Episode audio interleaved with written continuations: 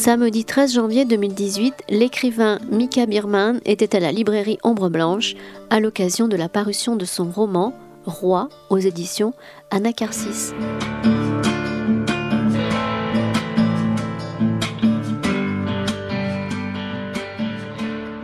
Bonjour à tous, merci d'être venus assister à cette rencontre avec euh, Mika Birman qui va nous parler de son roman Roi édité aux éditions Anacarsis édition que nous connaissons bien à Toulouse. C'est votre sixième roman, si je ne fais pas d'erreur Je crois que c'est le septième. Septième, bon. mais il y, en a qui se sont perdus en route.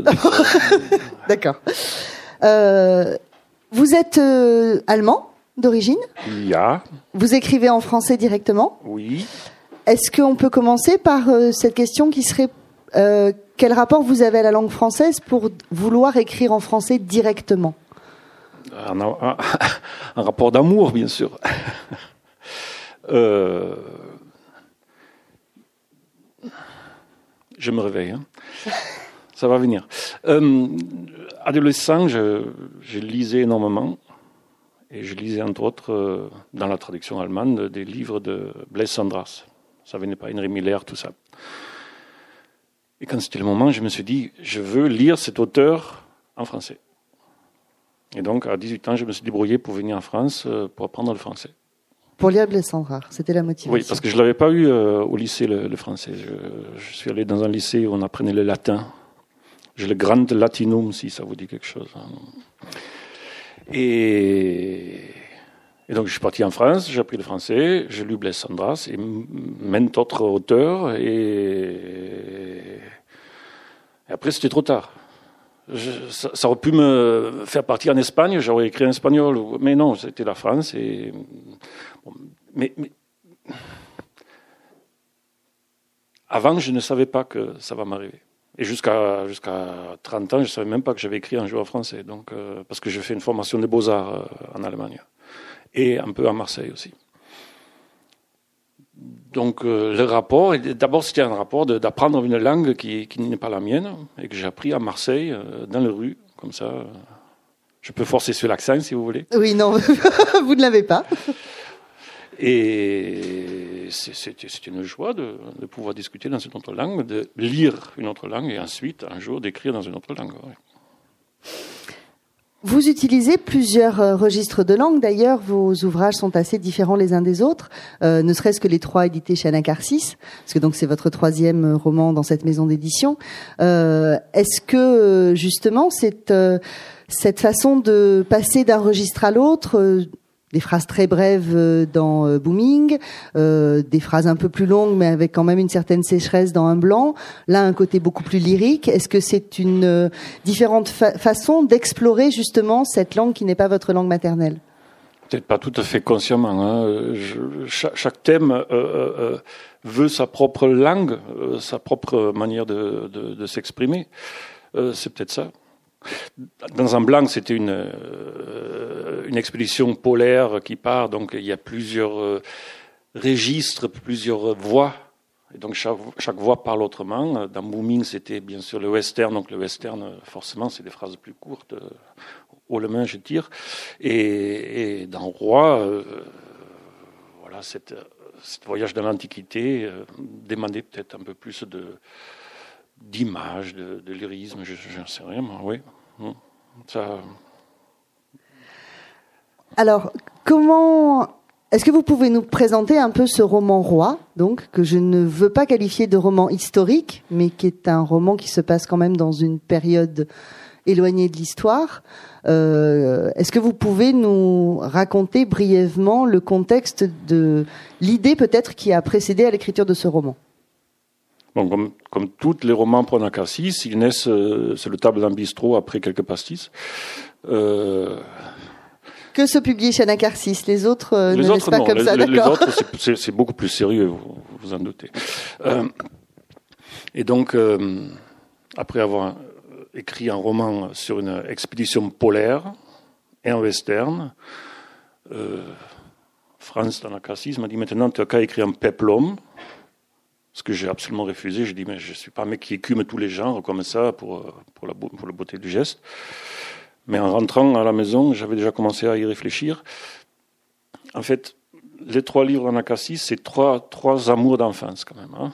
Le voyage euh, en, en, en Arctique, dans la neige, dans les, dans les grands froids, c'est un truc qui, très jeune, m'a fasciné, m'a plu. Euh, d'ailleurs, euh, le roman commence avec cette anecdote de l'exposition Scott qui, qui, périt en revenant du pôle, en étant deuxième. Donc voilà, il revient tout est dépité et qui périssent dans un blizzard. Et il y a un des membres, euh, ils sont tous mourants dans la tente. Euh, il reste très peu de vivres et euh, il va dire, bon, il va, il va, se sacrifier, il va sortir de la tente en disant je fais un petit tour qui risque de durer un moment. Et je trouve ça tellement grandiose. Des, héros comme ça, voilà, on, peut ça, ça donne envie de d'en faire, quelque chose. Le western, c'est venu un peu plus tard. Chaque dimanche, à la télé allemande, il y avait un western. Pas toujours le meilleur, pas toujours le plus grand, mais euh, c'était un grand moment de, familial, même de, de, détente euh, dominicale. Et, donc, euh, le western. Roi, c'était encore autre chose, parce que, adolescent, j'ai lu un livre, c'était pas un livre pour enfants, mais c'était peut-être pour adolescents. Je ne sais pas si quelqu'un connaît, c'est Rosemary Sutcliffe, ça ne dit rien à personne, qui, euh, qui est une anglaise et qui a écrit une dizaine de, de, romans qui jouent dans l'Angleterre euh, occupée par les Romains. Le premier, c'est L'Aigle de la 9e Légion. Le deuxième, c'était le. Euh, les signes du roi. Et euh, ces deux livres, à chaque, je, l'ai lu peut-être une centaine de fois et chaque fois je pleurais, tellement c'était beau. Et quand c'était mon tour donc euh, d'écrire quelque chose en voyage dans l'Antiquité, au début je pensais aux Romains, mais c'était tellement écumé. Tout le monde écrit sur le roman, tout le monde fait des films sur le roman. Les Romains sont extrêmement populaires. Du coup, j'avais envie d'aller voir ailleurs. C'était pas très compliqué. Avant le romain, qu'est-ce qu'il y avait? Ah, les Étrusques. Cette espèce de peuple stupide à l'éternel sourire. Donc, euh, peut-être il y avait quelque chose à creuser. Et très, très vite, j'ai découvert que les Étrusques, c'était absolument fascinant. Et justement, avant le roman, avant que euh, toute la mécanique s'enclenche, il y avait autre chose déjà. Et euh, c'est venu tout seul. Alors, ce qui est un peu paradoxal dans ce que vous dites, c'est que votre roman se passe quand même, nous allons assister à la chute définitive des Étrusques. Mhm. Avec le personnage du, dernier roi, de la dernière cité étrusque qui ne résiste pas complètement, donc va, finir par, euh, euh, affronter les Romains. Pourquoi ne pas avoir placé le, roman avant du temps de la grandeur des Étrusques? Pourquoi, avoir choisi euh, euh, cet épisode charnière de la chute définitive des Étrusques? Parce que c'est beau, la fin d'une civilisation, c'est toujours très sympa. Euh, on est en train de vivre la fin de la nôtre, donc c'est très bien, il y, a un rapport aussi. et c'est une chute, mais c'est pas une chute comme quand on trébuche dans la rue, on tombe et on se, on, se, casse le bras. C'est la fin des Étrusques, c'est plus doux, plus, plus, plus étrange aussi. En fait, c'est un peuple qui va se dissoudre euh, dans l'Empire romain qui monte. Euh, les Romains vont tout voler aux Étrusques, tout. Les vêtements, les dieux. Les dieux étrusques, c'est les dieux, les dieux romains, c'est les dieux étrusques. Que les Étrusques ont pris aux Grecs. Mais les, Romains n'ont pas pris leur dieu directement aux Grecs. Ils ont emprunté aux, Étrusques. Et ainsi de suite. Donc, euh, euh, cette espèce de, quelque chose qui, se dissout dans quelque chose de plus fort, ça m'a tout, simplement plu. Ça semblait riche en matière, en, en, en, scorie, en densité, en, et du coup, euh, je campais.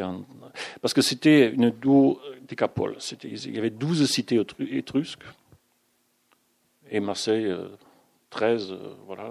Ça m'a plu d'inventer donc la dernière cité, la 13e, avec un dernier roi très jeunes, et pas tout à fait à la hauteur, parce que les Romains vont tout simplement demander euh, submission au roi, à la cité, tout ça. Et c'est déjà un, essor dramatique euh, en soi. Quoi. Ça, ça peut qu'engendrer un, fabuleux roman. Quoi. Alors justement, vous parlez d'une civilisation qui s'est dissoute et qui s'est éteinte progressivement dans une autre qu'il a, qu'il a avalée et digérée. Et vous prenez le parti dans Roi, au contraire, de faire une chute euh, euh, complètement baroque et, euh, extrêmement, alors je ne peux pas dire ni dynamique ni tonique, mais de placer ça sous le signe de la guerre et d'une bataille. Est-ce que c'était une façon de venger cette instinction très douce et de redonner quelque chose de flamboyant aux Étrusques? Un dernier baroud d'honneur euh, aux Étrusques, ça me semblait des mises, non euh.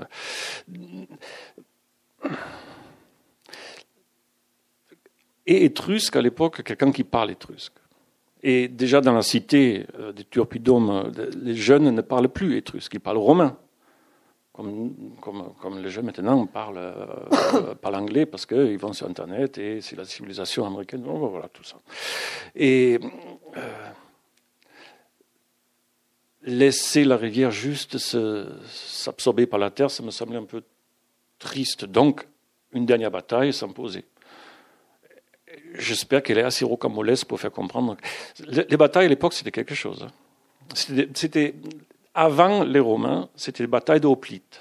L'hoplite, c'était ces gens extrêmement euh, lourdement armés, avec un bouclier, un casque et une longue lance. Euh, les batailles avant les Romains, avant que le romain arrive avec des nouvelles techniques, des nouvelles manières de faire, euh, se faisait, euh, voilà, c'était des, rangées comme ça, bien euh, ordonnées, qui s'affrontaient. On nettoyait le champ de bataille, on bouchait les trous de, de lapin pour que personne ne se casse une cheville. si jamais il y avait d'abord la, récolte à rentrer, on attendait trois jours avant d'entamer la bataille. Et alors ça, c'est, je, le fais dire, je le fais raconter à un personnage à un moment donné, mais il paraît que c'est véridique. Alors, le problème des hoplites, c'était que hum, chaque guerrier protégeait la moitié de son corps avec son bouclier et la moitié du corps de son voisin, à gauche. Ça posait un petit problème pour le mec qui était tout à droite, parce que la moitié de son corps était à nu. Donc, il avait tendance à pousser un peu à pousser un peu pour, pour se... Et donc, toute la lignée, parce qu'ils étaient épaule contre épaule, tout le monde se décalait un peu. Et il y avait des formations qui se rataient complètement parce que euh, ça poussait à chaque fois dans l'autre sens. Et, Donc ça, c'est pas une invention romanesque, c'est un, Bien sûr, que, ça ne s'invente pas ces genres de choses. Non parce que, parce qu'on est, moi j'avais, j'ai une image de l'armée romaine alors d'Astérix, certes, extrêmement organisé, et, euh, mais oui, c'est avant les Romains. Mais l'armée romaine, justement, alors eux, c'était des, des, des, centuries, c'était des, des petites euh, carrés comme ça, beaucoup plus mobiles. Alors les autres, avec leurs lourdes armures, euh, bien en rang, quand il y a des petits carrés qui leur fonçaient dessus, ils n'avaient aucune chance. autre chose, juste puisqu'on parle de, de ces guerres-là, je ne savais pas, et j'ai appris ça, jusqu'à la République romaine, grosso modo, et encore pendant les premières décennies de la République romaine, c'est les riches qui se battent. C'est ceux qui ont euh, le moyen de se payer la mure et le bouclier et l'épée qui se battent. Et les pauvres, ils sont euh, sur le rempart de la, de la cité et ils encouragent leurs euh, dirigeants de, de, se mettre sur la tronche. mais ça change complètement aussi les, les qualités d'une bataille. Hein, c'est pas les appelés, c'est pas des, c'est, pas des sbires, c'est pas des soldats euh, de profession, c'est les riches qui se battent entre eux. Qu'est-ce que vous connaissiez aux Étrusques avant de commencer ce roman? Absolument rien. C'est une documentation incroyable que vous avez dû euh, assimilé, j'imagine, parce que euh, alors on ne sait pas des fois comme il y a des, noms avec des consonances un peu étonnantes, on ne sait pas si je ne suis pas allé vérifier si tout le vocabulaire que vous employez était était vrai ou inventé. Euh, on, je suis à peu près convaincu qu'il est vrai, même si des fois euh, ça paraît être une, pure invention, mais c'est euh, un travail de documentation qui semble énorme si vous ne connaissiez rien a priori. Ce qui est le plus authentique d'un roi, c'est le nom parce que je les ai pris sur les, sur, les, sur les stèles funéraires étrusques. Donc euh, les noms sont tous. Le, roi, notre roi, mon roi s'appelle Larf, avec un, un, TH à la fin. sa, sa, reine s'appelle Ramta, avec un TH et A à la fin. Euh, tout ça, c'est des noms que je trouvais euh, voilà, sur, les, sur les stèles étrusques. Après, se documenter aujourd'hui, c'est un calvaire parce que c'est trop facile. Euh, voilà. Euh, en rentrant, j'ai tapé étrusque dans une machine de recherche et j'avais 20 euh, 000 pages. et très vite, on s'y perd. C'est terrible. En même temps, personne ne sait lire l'étrusque. C'est une langue qu'on ne sait pas, on ne sait pas la déchiffrer. On ne sait pas exactement comment c'était prononcé. Donc, pour le nom, on peut dire l'art ou l'arf ou l'arf ou et, finalement, il y a énormément de, restes de, de, la civilisation étrusque.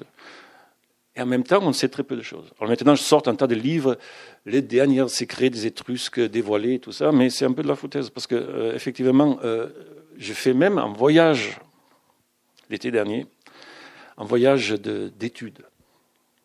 On était cinq amis euh, dans une petite voiture. Et on est allé euh, en Toscane parce que euh, la région qui nous concerne, c'est grosso modo la Toscane, hein, au nord de Rome. C'était là où il y avait les Étrusques. Et euh, on a voyagé pendant deux semaines d'une cité étrusque à l'autre. Et à chaque fois, mes quatre collègues s'étaient planqués à la plage avec une bouteille de rosé et un poulet. Et moi, je, je rampais dans des tumulus complètement. Parce que il ne reste pas énormément de choses. Les cités étrusques sont devenues ensuite des cités romaines, et aujourd'hui, c'est des cités, c'est des villes italiennes. Et les habitants refusent catégoriquement qu'on détruise leur, leur ville pour, pour, fouiller le sous-sol. Donc, euh, il y a énormément de restes, mais pas tant que ça. On ne sait pas tant de choses sur les Étrusques euh, d'autant plus qu'on ne peut pas lire leurs leur textes. Et on n'en a pas des grands textes non plus, des longs textes. On a quelques, quelques listes de courses et quelques incantations. Euh, donc je me suis documenté comme je pouvais. J'ai fait un voyage pour, euh, pour pouvoir décrire le coucher de soleil euh, comme il faut. Et, et après, j'ai découvert que je peux y aller librement. Ça, c'était bien aussi. Sur le roman, ça a été plus compliqué. Parce que tout est dit, tout, euh, on, sait tout sur le romain. Sur les Étrusques, j'étais beaucoup plus euh, libre d'y aller de, de, mes inventions personnelles. En même temps, on a l'impression qu'il y a une, euh, un grand souci de, j'allais dire, de respect vis-à-vis de ce peuple disparu dans les descriptions de la vie quotidienne en particulier. Comme si, même si évidemment vous n'y étiez pas et que vous ne pouvez pas témoigner de la vie dans les rues, mais on a l'impression que vous essayez alors aussi en utilisant un langage, assez trivial, que vous essayez de redonner une âme et une identité euh, très forte à ce peuple disparu. Est-ce que je, est-ce que je me trompe? Enfin, qu'il y a le, en tout cas en, le faisant avec, euh, oui, avec le plus grand respect possible et non pas juste un décor qui sera un argument au roman. Ah non, ça c'est ça c'est une idée horrible, juste un décor pour. Euh, j'ai vite découvert que c'était des, des gens très sympathiques il y a une fresque étrusque qui montre donc euh, des jeux de cirque. Et sur le gradin, il y a les hommes et les femmes côte à côte qui, euh, qui regardent le, spectacle. Euh, on en a déduit que la femme étrusque, par exemple, était beaucoup plus émancipée, avait beaucoup plus de place dans la société étrusque que, par exemple, la femme grecque ou la femme romaine. à Rome, les, jeux du cirque, c'était que des hommes. Les femmes étrusques avaient un nom de famille. Les femmes romaines n'ont pas de nom de famille, ils ont juste un prénom. Et ainsi de suite. Donc ça le rend déjà un peu plus euh, sympathique. Et euh, j'ai découvert peu à peu que euh, c'était un peuple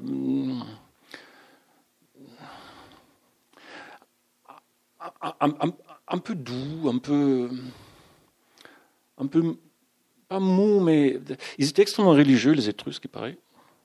On ne sortait pas de la maison euh, sans consulter euh, un foie de mouton ou un vol d'oiseau euh, pour savoir ce qui, va vous arriver, pendant, vous arriver pendant le solde. Donc, on, et il y avait une, une, prédiction étrusques que leur empire va sombrer au bout de 900 ans. Et voilà, 2060 avant Jésus-Christ, c'est à peu près 900 ans de, règne étrusque. ils ne se sont pas vraiment défendus non plus. Les douze cités n'étaient pas vraiment solidaires. Quand les Romains ont débarqué, euh, il y a des cités qui ont fait des contrats, qui ont dit d'accord, ben, on n'est plus étrusques, vous prenez les clés de la mairie. Les autres qui ont résisté un peu. Il y a ceux qui sont partis, mais ils ne se sont pas réunis pour combattre l'ennemi. Ils auront pu mettre la, la pâtée aux Romains sans problème, d'autant plus qu'ils avaient euh, un artisanat très, très, très, très, très, très bien. Ils avaient du fer il faisait venir les minerais de l'île de l'Elbe et à Popolonia, qui était une grande cité étrusque. C'était un peu la roue de, l'Italie à l'époque. Fumer euh, une centaine de, hauts fourneaux pour produire du fer, qu'ils transformaient en armes. Ils livraient des armes jusqu'aux Gaulois, les, Étrusques. Mais quand les Romains sont venus, ils n'ont pas pris ces armes, euh, pas comme il fallait, pas comme ils auraient dû faire, peut-être, mais ils se sont laissés voilà, euh, absorber. Tout ça, ça, les a, rendus extrêmement euh, sympathiques à, mes yeux. Et entre-temps, j'avais inventé donc ces petits rois, très jeunes, et sa femme. Et je suis tombé amoureux d'eux. Euh, les personnages de mes livres, ce pas mes esclaves. Ils ne servent pas à, à, illustrer mes idées. Euh, non, c'est eux qui s'imposent à un moment donné à moi. Et dans le cas de roi, mon roi, il, commençait à m'émouvoir, mais vraiment euh, beaucoup. Je pleurais quand il est mort. Une fois de plus, comme chez Rose Massif je, je, voilà, je suis une... Un grand sentimental. Une, une larvette, oui. Non, je n'ai pas dit ça. Est-ce que le, je, reviens sur le, les niveaux de, langue que vous pouvez utiliser de façon euh, très euh, très riche et très différente dans Roi en particulier. Il y a à la fois un, un très grand lyrisme parfois dans les descriptions, euh, une très grande euh, une très grande âpreté en même temps, et puis beaucoup d'humour, beaucoup de de, de trivialité, de vulgarité. Est-ce que c'est une ce mélange des genres, euh, l'un faisant toujours contrepoint à l'autre, est-ce que c'est un exercice d'équilibre pour vous pour euh, ne pas sombrer justement dans les travers du roman historique ou pontifiant ou didactique et redonner de l'humanité à vos personnages? Est-ce que c'est parce que vous êtes un grand comique dans l'âme et que vous avez besoin euh, Un grand comique? trivial, comique, ça y est, ça y va. Euh, il y a beaucoup d'humour dans votre livre, il y a des choses très drôles, dans des, à des moments je crois que, dramatiques. mais Les euh, Étrusques, pas seulement ils souriaient tout le temps, mais ils ont dû bien rigoler de temps en temps aussi. Je, alors, par exemple, les descriptions. Qu'est-ce que je peux décrire? Je, je, suis allé dans, dans, le pays des Étrusques, je n'ai pas vu grand-chose. J'ai vu quelques tumulus et, beaucoup de vases euh, alignés dans des musées. mais je pense que le paysage que j'ai vu, c'était. C'est pas qu'il est éternel, mais euh, un coucher de soleil est un coucher de soleil. Donc je peux en parler euh, euh, librement parce que ça appartenait ni aux Étrusques, ni, ni aux catholiques de l'ère baroque, ni, ni à moi maintenant. C'est quelque chose que je pensais mettre dans, le roman euh, sans me soucier de, d'une quelconque historici, histori, cité. cité, merci, cité étrusque.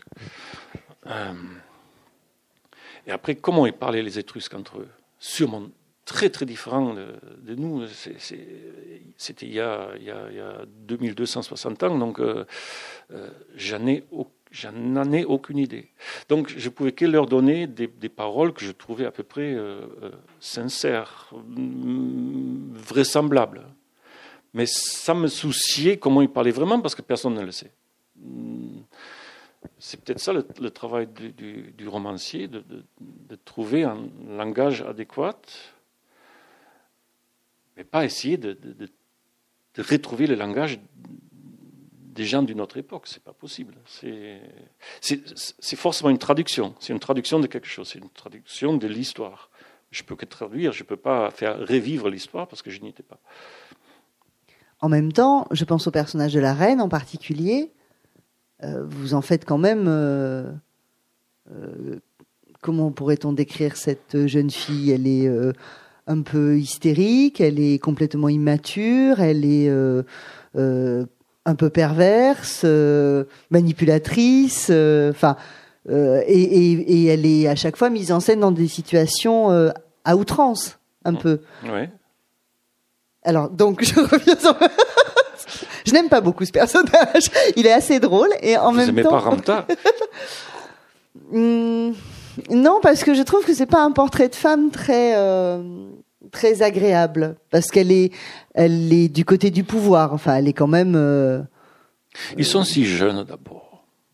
Je, suis parf- parfaitement conscient qu'à l'époque, on avait une espérance de vie de peut-être 35-40 ans et que euh, euh, l'âge adulte commençait à 12 euh, ou 10 peut-être.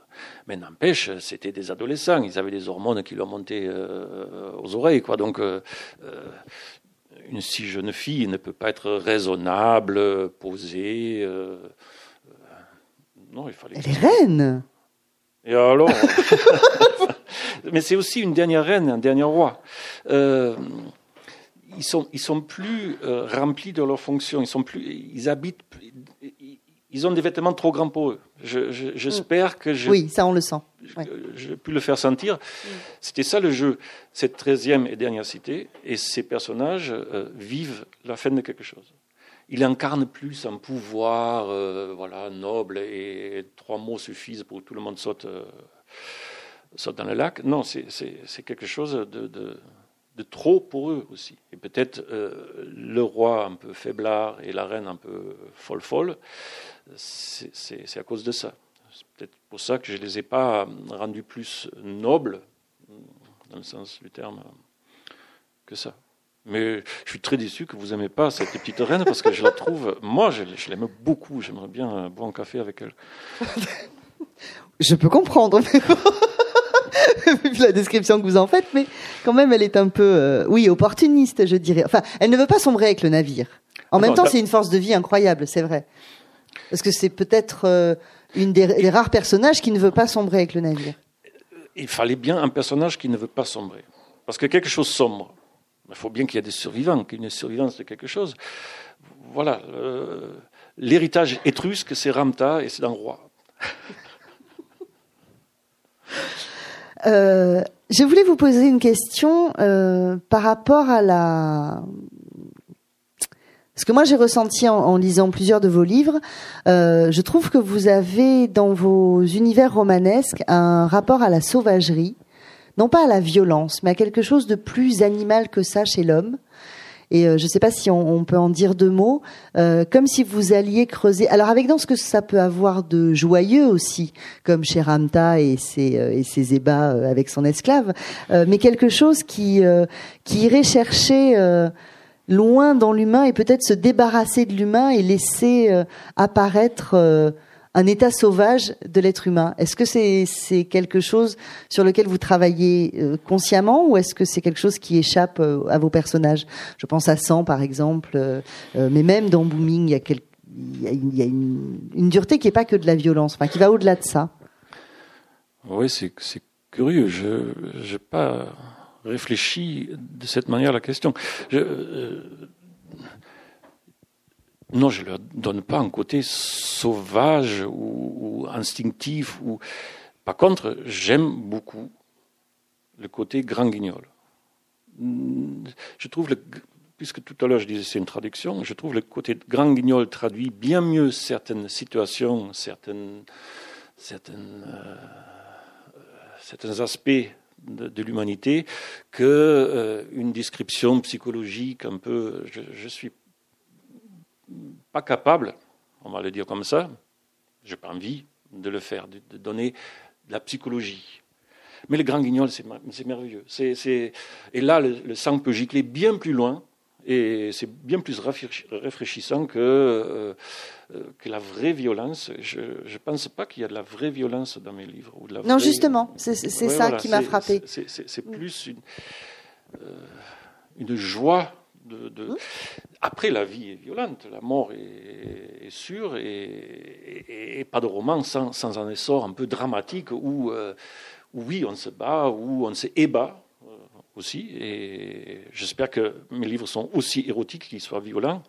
Ils sont ni l'un ni l'autre, ils sont juste euh, vivants, j'espère. Mais c'est vraiment pas que je creuse l'être humain pour le réduire ou pour euh, ouvrir des portes. Qui... En tout cas, c'est pas mon intention. Non, mais c'est ce que vous disiez sur le rapport au grand guignol me, répond un peu à la question que j'avais parce qu'effectivement, c'était pas sauvagerie au sens forcément négatif du terme, mais quelque chose euh, hors, euh, j'allais dire hors éducation, enfin quelque chose qui échappe et puis effectivement dans une espèce d'outrance et qui va bien plus loin que la simple violence, mais même dans ce que ça peut avoir de joyeux, de festif et de, positif. Après, ça, ça amène au langage, parce que le grand guignol. Euh, soutient, euh, amène un langage euh, euh,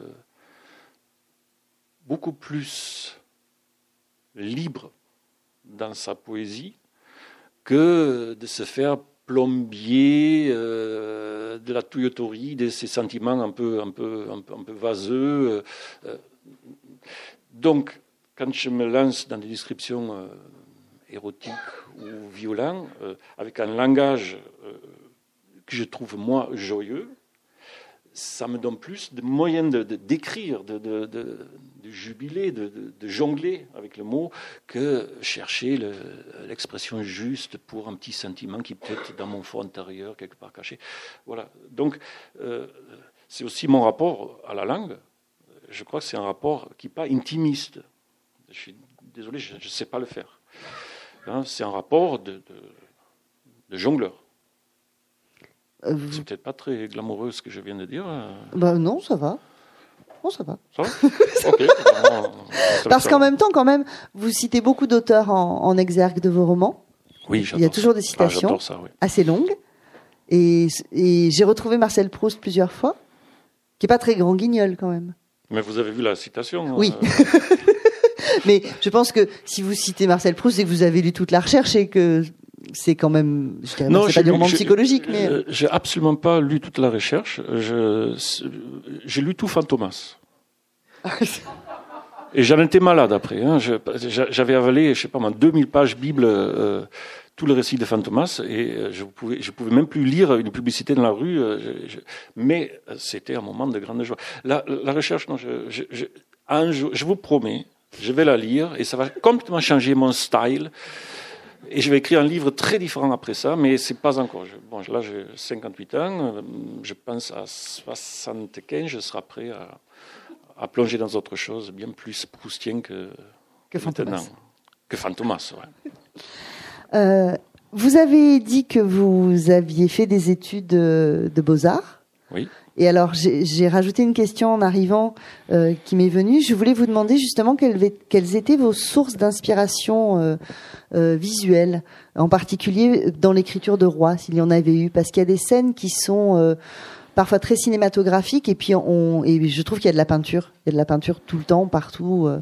Est-ce que vous avez été guidé, aidé, soutenu par des peintures ou des films en particulier dans l'écriture de Roi non, parce qu'il n'y a pas de film sur les Étrusques. Sur le romain, oui, mais sur, les, Étrusques, nous n'avons pas encore le, grand film. Euh, euh, donc, euh, mais bien sûr, l'image filmique d'un booming, d'un booming qui est un western, on ne peut pas écrire un western sans penser à tous ces films qu'on a vus, que tout le monde a vus. C'est très pratique aussi, parce qu'on n'a plus besoin de tout dire. C'est ça, les joies du, genre, c'est ça. Qu'on euh, fait sonner la note et euh, les lecteurs entendent toute la mélodie. C'est, ça fait des livres assez courts d'ailleurs. Hein. Euh, après, j'ai commencé ma vie artistique, si on peut dire ainsi, en tant que, peintre. J'ai fait des, des, études de beaux-arts à Berlin. et voilà, j'ai appris à tendre une toile, l'enduire de colle de peau de lapin, euh, euh, faire des fonds, euh, peindre comme il faut, et, je, croyais que ça sera ça ma, carrière artistique. Après, je, fais un peu de, de beaux-arts à Marseille aussi. Après, je déménage à Marseille, je continue toujours à dessiner et à peindre. Et un jour, pour des raisons que je, je ne vais pas publiques, euh, une dispute amoureuse, ça doit suffire, euh, j'ai dû quitter euh, mon appartement. Et le soir, j'ai pleuré chez un copain et il m'a dit Où tu veux habiter? J'ai dit ben, Maintenant, j'en ai marre. Et je vais habiter dans une camionnette et je vais sillonner le monde. Il m'a dit Ah, tiens, ça tombe super bien, j'ai une camionnette à vendre. Et le lendemain, je me suis retrouvé dans une camionnette, une, une camionnette de chantier, un C35. Euh, que ah oui, d'accord, pas un combi Volkswagen aménagé. Euh. Oh, absolument pas. Alors derrière, il y avait encore des sacs de ciment. Et euh, donc, je, je, je n'en ai fait mon lit et euh, j'ai voyagé pendant trois ans euh, dans la camionnette dans le sud de la France. Sur deux mètres carrés, on ne peut plus faire de la peinture, ni de collage, et même péniblement seulement du dessin. Par contre, on peut écrire. Parce que ça, ça demande rien. Euh, ça demande un, cahier et un crayon. Et du coup, j'ai découvert qu'écrire, finalement, c'est une autre manière de, faire la même chose, de peindre, de, faire des images. C'est même, euh, après coup, maintenant, je suis très content que ça m'est arrivé parce que je trouve ça finalement presque mieux hein, avec si peu de moyens, de, de, de, faire des si grands tableaux. Euh, je vous assure, euh, peintre, c'est un métier pénible. Tendre ses toiles, euh, avoir un atelier, trémoler tous ses matos. C'est sa licence, ça sent mauvais, ça. Voilà, Duchamp l'a dit. euh, et donc, euh, écrire était une autre manière de faire des, des, tableaux. Et en plus, on peut les animer. Et c'est grandiose. Et du coup, je me suis pris un vrai amour pour l'écriture. Pour et après, ça a donné mes livres. Quoi. Donc pas d'influence directe Directe dans le de... sens... Euh... Pas les batailles du cello qui ont pu euh, influencer des, des, écritures, pas de films de Pasolini qui ont pu influencer l'écriture de scène, pas de... Non. Non, pas, pas, pas, direct comme ça. Bien sûr, tout ça, c'est après c'est présent dans la tête et peut-être inconsciemment aussi, on puise, on, on, on, on vole des choses. Euh, juste, ça me vient à l'esprit, euh, c'est génial, euh, le fameux geste romain. Alors, on est chez le romain. Euh, le fameux geste du, gladiateur qui demande grâce, avec le pouce levé vers le ciel. Ce n'était pas comme ça dans les arènes romaines. C'est un peintre, c'est Jérôme, qui a fait un tableau d'un combat de gladiateurs. Il y a un qui part terre, l'autre il est au-dessus de lui, qui a gagné. Et lui, le, mec par terre fait comme ça, et le public fait comme ça. C'est l'invention d'un peintre. Mais c'est complètement faux. Ça, ça n'existait pas dans les arènes romaines. Euh, on ne sait même pas quel signe il faisait, mais surtout pas ça, parce que ça, ça voulait dire euh, au ciel. Euh, donc, Plutôt le contraire. le contraire. donc il faut, se méfier des images aussi. Hein. Les, les, images sont déjà une interprétation, une traduction, surtout quand on parle des, de l'orientalisme, quand on parle des, de la peinture historique. C'est tellement joliment faux déjà. C'est un tel mensonge, un fatras de mensonges. Tout à l'heure, j'étais au, musée des Augustins et, j'ai vu le Benjamin Constant, l'entrée de Mahomet II euh, dans, la, cité de Constantinople. Mais mon Dieu, mentir avec une telle verve, mais c'est génial, c'est formidable. Donc, mais ça ne peut pas inspirer directement euh, un paragraphe, parce que moi j'ai envie de mentir à ma manière. Est-ce qu'il y a des questions? Ah, c'est le moment pénible des questions. Pour vous ou pour le public Pour le public, pour le pauvre public. Bon, puisqu'il n'y en a pas pour le moment, je vais vous en poser une autre. Euh, vous avez un petit peu répondu tout à l'heure, mais je voudrais qu'on peut-être qu'on qu'on creuse un petit peu plus. Vous avez deux éditeurs. Oui. Anacarsis. Ben, J'avais deux éditeurs. Et les, vous êtes édité aussi aux éditions POL, effectivement, même si Paul Tchaikovsky-Lorenz, hélas, est mort en, en début d'année. Euh, vos romans les romans que vous éditez chez Paul et les romans édités chez Anacarsis sont assez différents. Oui. Euh, comment vous. Est-ce que vous écrivez pour un éditeur? Je sais ce que vous allez me répondre, mais est-ce que quand vous écrivez, est-ce que vous... je le pose quand même. Est-ce que vous vous dites j'écris pour cette maison aujourd'hui? Est-ce que vous écrivez et puis après vous décidez euh, en fonction de, de la tonalité? Est-ce que Anacarsis est plus un espace de liberté que Paul, où on a l'impression que vous lâchez plus de choses dans la narration Il y a plusieurs questions, mais je vous laisse répondre. Je laisse plus de choses dans la, narration chez Anacassis que chez Paul. Euh, vous lâchez plus prise, j'ai l'impression. Enfin, que vous vous laissez plus aller, peut-être dans l'ampleur de la phrase, dans l'ampleur narrative elle-même aussi, dans ce que une certaine audace dans les histoires, peut-être? Peut-être. Euh, je ne suis pas d'accord. Eh ben, très bien, allez-y. Mais effectivement, alors, on va commencer par le début. Euh, bien sûr, j'écris pour euh, les éditeurs et après pour le public. Euh, pas pour moi-même, ça sera quand même scandaleux, non C'est venu d'une manière bizarre. Parce que j'écris un premier livre qui était édité par à l'époque Climat, qui était un livre érotique des histoires, des historettes euh, extrêmement, même pornographiques, on va dire. Euh, si, le public n'en a pas marre, je peux juste. Parce, que c'était rigolo. Euh, donc, dans la camionnette, j'écris. J'écris ces petites histoires érotiques et j'en fais une espèce de manuscrit je ne savais même pas quelle marge il fallait laisser tout ça. J'envoie ça à, à, 10 éditeurs, il y a 9 qui me répondent avec les lettres types, les fameuses lettres types que chaque euh, écrivain a à la maison, avec lesquelles il peut tapisser ses murs. c'est pas bon, désolé. Et au bout d'un an, il y a, donc M. Martin des Climats qui, m'appelle, et il me dit, écoutez, j'ai là un drôle de machin sur la table, euh, ça me semble extrêmement intéressant et, joutif, mais est-ce que vous pouvez, vous pouvez, le réécrire en français?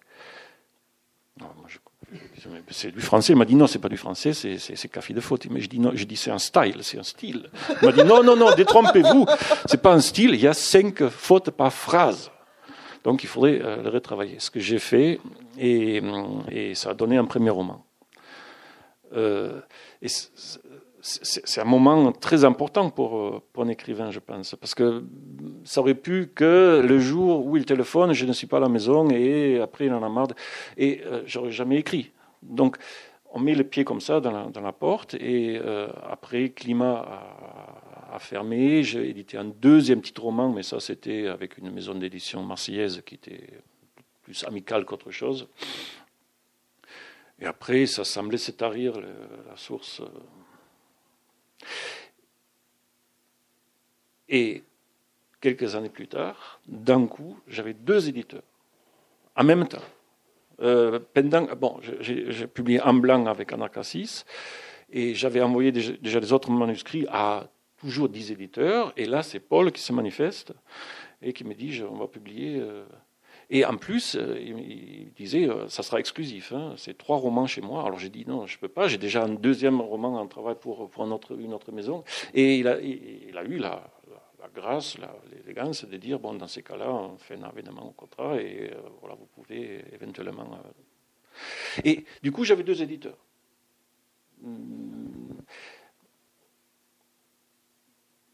Et c'est vrai, ce que je proposais à l'un, je ne le proposais pas à l'autre. Mais au début, ça s'était fait presque naturellement. Et ensuite, euh, euh, effectivement, le roman où je me laisse aller, ça allait chez Anacassis. Et le roman où je suis vraiment sérieux, ça allait chez Paul. Et encore, euh, je pense que ça se mélange joyeusement. Et les romans que POL a édités sont beaucoup plus compliqué encore que Booming, par exemple. Booming, c'est un western, mais où le mm. temps euh, s'arrête, redémarre, euh, euh, passe à reculons. C'était déjà assez compliqué. Mais chez POL, il y a des mm. livres qui sont tellement compliqués que même moi, même moi je ne l'ai jamais compris. qui me donnent beaucoup plus mal à la tête et où il faut beaucoup plus des, grands schémas au mur pour, pour s'en sortir avec les personnages qui. donc oui, il y a, y a deux manières de, de, camper une histoire et deux éditeurs, et, c'est génial. C'est incroyable. Euh, combien de gens n'ont euh, aucun éditeur et, pleurent euh, le soir dans leur lit. Moi, j'en ai deux formidables. Bon, maintenant, Paul est mort, mais on ne sait pas si ça va continuer. Hein. Mais c'est absolument fabuleux. Pour moi, c'est fabuleux. Alors, chez Anacarsis, on en a parlé un petit peu tout à l'heure. plutôt, alors je du roman un peu proche du roman de genre, le roman d'aventure, le western, le roman historique. Euh, vous faites un roman sentimental la prochaine fois, Chana Carcis Un roman photo? Quel genre vous allez euh, Quel défi vous ont lancé vos éditeurs pour le prochain? Puisque le péplum, visiblement, c'était un défi. Dernière ronde de, pastis, euh, qu'est-ce que ça a donné? Science-fiction Ouais, vous l'avez deviné. D'accord. Mais alors, attention, je, veux bien passer pour un écrivain qui écume les genres, mais c'est mon bon vouloir et mon bon plaisir. Pas c'est pas un programme. Je, vais essayer. Je dis pas que je vais réussir, mais je vais essayer d'écrire en science-fiction. J'ai déjà commencé et c'est beaucoup plus compliqué que d'écrire un roman historique d'ailleurs, parce que euh, la science-fiction, c'est beaucoup plus, euh, on va dire, vivant, présent, actuel, et il y a des, très grands qui ont écrit là-dedans, et, du coup, euh, le champ est beaucoup plus piétiné déjà. Je vais essayer. Mais parce que c'est sympa, c'est chouette de, prendre un nouveau genre, mais je ne suis pas un, un parodiste des genres.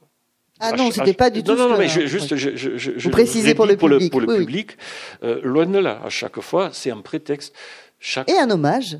Et un hommage. Ah, je trouve. Bien, oui, Moi, je trouve que c'est eh aussi un hommage. C'est un prétexte et un hommage.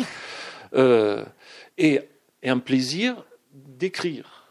Parce que en dessous de, tous ces genres, il y, a, la parole, et la parole, euh, elle n'est pas à revendre, hein, ni aux gens, ni aux éditeurs, ni euh, voilà, elle m'appartient et j'essaie de d'en faire quelque chose qui m'amuse moi. C'est vrai aussi que euh, le fait de se répéter, d'écrire maintenant Roi 2, les retours, ça, ça, me tente vraiment pas. une autre expédition antarctique, non, il faut aussi que moi, je m'amuse. Il paraît que c'est un gros mot quand on parle de création, de s'amuser. Euh, il faut se couper l'oreille et, souffrir terriblement et mourir de tuberculose à, l'âge de 40 ans, ça je l'ai raté. Oui, euh, ou de syphilis peut-être même. Euh, enfin, 40 ans c'est raté. Oui, 40 ans, 40 ans c'est définitivement raté. Euh, non, moi j'ai besoin de, de, de, jubiler. Et euh, je me porte mille fois mieux, et maintenant c'est tout le temps le cas, quand j'ai quelque chose sur l'établi.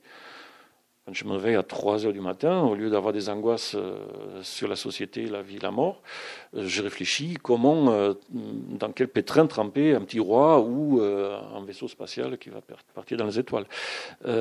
et ça m'aide à vivre. Et, j'espère que ça donne quelque chose qui amuse aussi et aide à vivre aux autres. Waouh On ne va pas aller plus loin, hein, parce que. Toujours pas de questions? Est-ce qu'on peut lire un petit extrait de Roi Est-ce que euh, vous voulez lire Est-ce que vous voulez que je lise? Ouais, mais je, lis très mal. Je veux bien lire si, si vous ne sentez pas, mais ah moi je m'en sens, il n'y a pas de problème. Ah mais je veux pas vous voler la vedette. Avec plaisir. Non, non, non. Vous choisissez le passage parce que j'aimerais faire entendre la langue de Roi. Alors soit c'est le début, tout simplement, soit c'est un passage que vous aimez plus particulièrement, et euh, euh... mais ça peut être le prologue. Oui, on va lire le prologue, on va pas.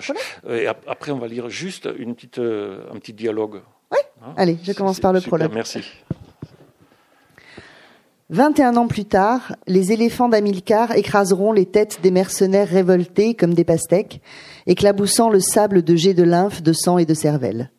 En attendant, il faut vivre avec son temps. Un lézard sur l'écorce d'un pin parasol happe une mouche verte, l'avale, s'enfuit en se dandinant. La fumée d'un feu file vers le ciel où palpite un nuage de martinet. Un minuscule paysan derrière ses bœufs laboure son champ miniature. Les collines flottent sur la clarté de l'horizon. Oh, du chien dent pousse dans ce ravin, ou alors de la livèche pour parfumer un ragoût. Tu t'écartes sur le bas-côté pour laisser passer une cohorte de soldats romains chargés d'ustensiles de guerre et de siège en route pour le sud. Chaque homme porte un pilum, un scutum, une bûche, un pal, un sac leurs mollets brillent. Le bruit de leurs sandales, tram, tram, tramp, scande des promesses. La guerre sur terre, la guerre sur mer, la guerre. L'empire à venir. Un chariot aux roues pas tout à fait rondes, tiré par deux bœufs, suit la troupe qu'à un cas.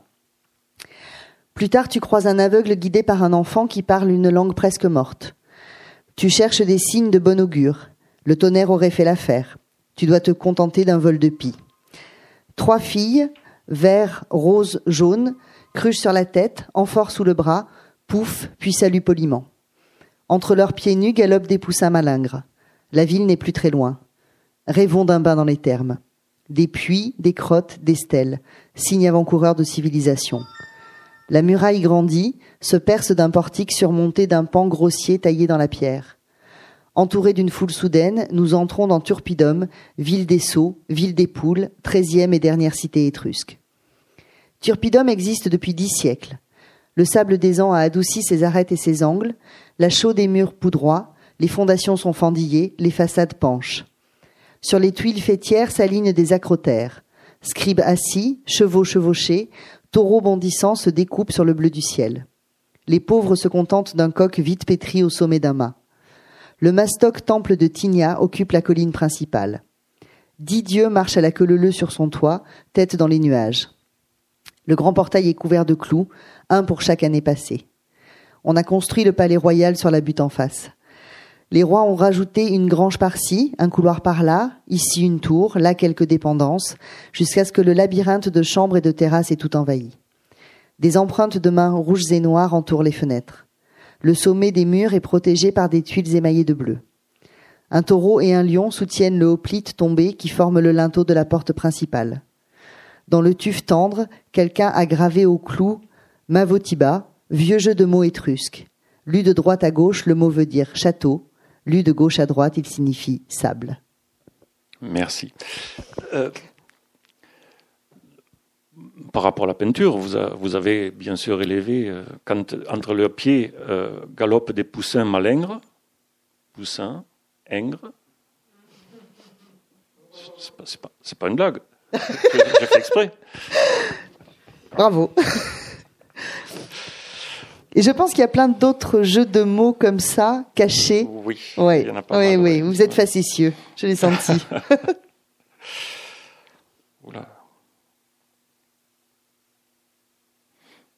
Alors on va. Euh,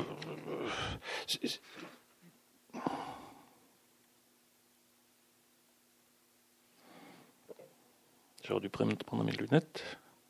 Ah. On, lit un passage euh, sulfureux. Bah, si vous voulez. Comme ça, euh, on finit sur quelque chose de. Ah oui, vraiment. Le passage. là, jusque là, voilà, comme ça, on sait, on, sait à quoi on a affaire. Le roi est pris de mélancolie. Ses fillettes n'ont pas de nichon. Il aime les gros seins aux aréoles sombres, couronnés du téton d'où coulent un lait piquant, allant par deux comme des jumeaux qui se tiennent par la culotte et qui pleurent en même temps, et mangent en même temps, et dorment en même temps, les bouches barbouillées de la même compote. Il aime voir les seins bouger, deux juments baies qui galopent le long de la plage, tournant à droite, bifurquant à gauche, leurs flancs couverts de l'écume des vagues soulevées par leurs sabots synchronisés. Il aime la variété infinie de leurs formes, qui va du sac à la colline, du flanc à l'amphore, de la poire à la cerise, du melon à la pastèque. La reine porte deux minuscules pommes très hautes et très espacées sur sa poitrine maigrichonne. Morlaix a-t-elle crié pendant leur nuit de noces, avant de le gifler car il mordait trop fort. Il n'y comprenait rien. La fille rigolait. Il s'était enfui avant qu'elle puisse lui faire du mal. Velka, qui le connaît depuis sa naissance, avait suggéré très gentiment la compagnie d'un garçon les faibles sicules qu'elle a envoyés un après-midi dans sa chambre, paysan musclé à la poitrine glabre, l'avait toisé, s'était moqué de lui et avait produit des bruits obscènes avec ses grosses lèvres. Le roi l'avait viré à coups de pied au cul. Depuis, il vit dans la peur que le gamin répande le bruit de sa condition dans les bas-fonds de la ville. Il a demandé à Velka qu'on l'empoisonne, mais la vieille s'est contentée de rire. L'esclave noir meurt une petite mort et ressuscite illico pour bondir du lit. Pipi hurle-t-elle. C'est une gamine d'ébène, visage et ventre rond, corps et crâne couleur goudron, sans un poil. Elle s'aperçoit de la présence du roi et s'arrête un instant. Bonjour, Lart, dit-elle. Ramta, il y a Lart qui mate. Tu as quel âge, Noiraude? C'est ma treizième année. Elle écarte les jambes au-dessus d'un vase et pisse bruyamment. Dehors, rugit le roi. Laisse Fasti tranquille, dit la reine. Viens nous rejoindre. Ramta colle son ventre blanc contre celui noir de sa copine. Elle pisse de concert tout en se roulant une pelle. L'urine serpente au sol. Le roi quitte la pièce en claquant la porte. Voilà, ah, je, je, me souvenais pas que c'était aussi. Voilà, il y, a donc les deux. voilà, les deux facettes. Il y a les lyrismes folichons et les folichonneries euh, lyriques. Mika Bierman, merci beaucoup pour cette Merci à vous, merci au public, merci d'être venu. Il s'agissait d'une rencontre avec Mika Bierman, auteur du roman Roi, aux éditions Anacarsis, à la librairie Ombre Blanche, le 13 janvier 2018. Mika Bierman a aussi publié Les 30 jours de Marseille chez Climat en 1996, Un blanc chez Anacarsis en 2013, Palais à volonté chez POL en 2014 ou encore Booming chez Anacarsis en 2015.